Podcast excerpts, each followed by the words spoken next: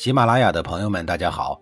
告诉大家一个好消息，除了音频以外，我最近开始以视频的方式为大家讲历史，内容也不再局限于中国古代史，而是涵盖人文、社会、西方历史等等，还包括对一些经典童话人物、历史人物进行全新解读。欢迎大家在微信视频号里搜索“志明侃历史”，同志的志，光明的明，调侃的侃，历史故事的历史，我在视频里等你。上一集里我说了很多击扎的事儿，这一集里继续给您讲述吴国王位换届的事儿。于季了解兄长朱凡的心意，一心一意想早点把国君位置传给四弟击扎。他说：“哥哥战死，为的就是要把王位尽快传给击扎。”于是他也亲自率领军队去攻打越国，打了胜仗以后，却故意的把自己置于险地。后来被越国战俘一刀捅死了。三哥愚昧也不想留恶名，也不肯登基，坚持让位给季札，并说季札访问徐、鲁、郑等诸侯国的时候，各国的君主和大臣没有一个不佩服他的。但是季札照旧是推辞了。最终，愚昧继位，在国君的位置上踏踏实实的做了四年的吴王。第四年，愚昧身患重病。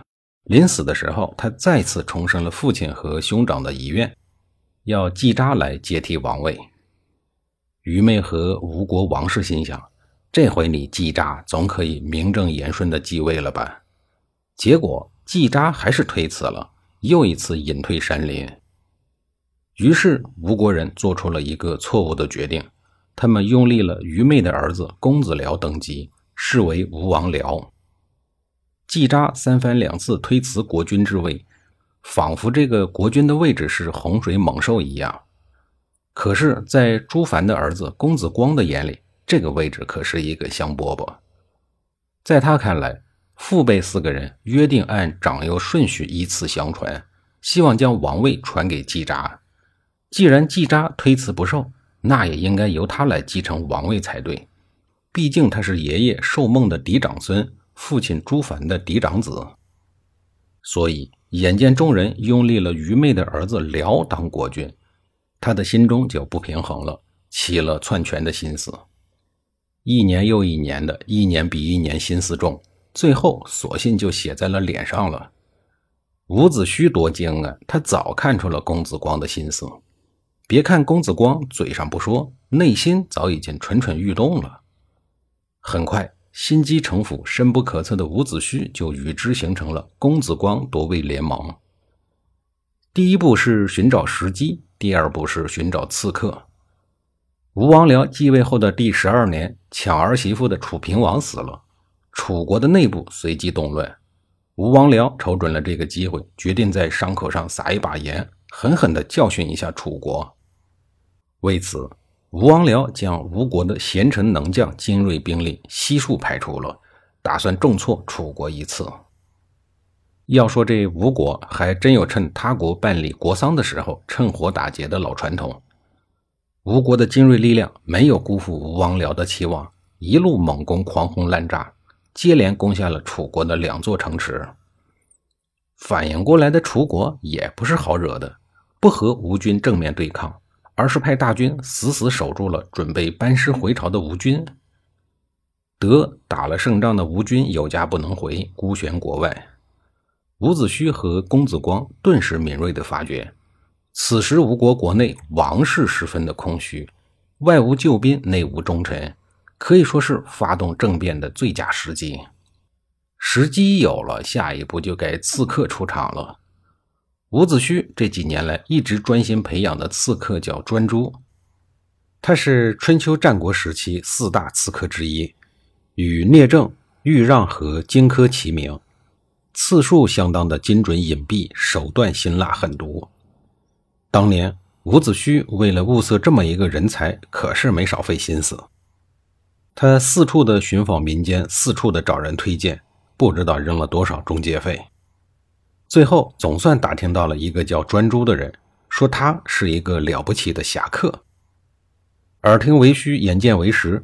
既然中间人说他是侠客，伍子胥就想暗地里考察他一番，看看他到底哪儿侠了。这一天，专诸正在街头和一群流氓无赖打架，伍子胥躲在看热闹的人群中，静静地注意着事态的发展。结果，他发现瘦小干枯的专诸竟然没怎么费力气，就把一群流氓无赖打的是抱头鼠窜、满脸是血。他自己呢，还毫发无损。伍子胥暗暗称奇，颇为动心。当他要和专诸表明来意的时候，却发现专诸的老婆在街中心叉着腰，对他吆三喝六的态度非常的霸道。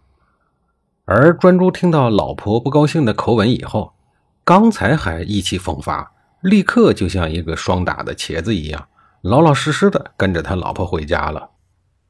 当时伍子胥暗想：堂堂的侠客，面对流氓无赖，有怒万人之气而不惧。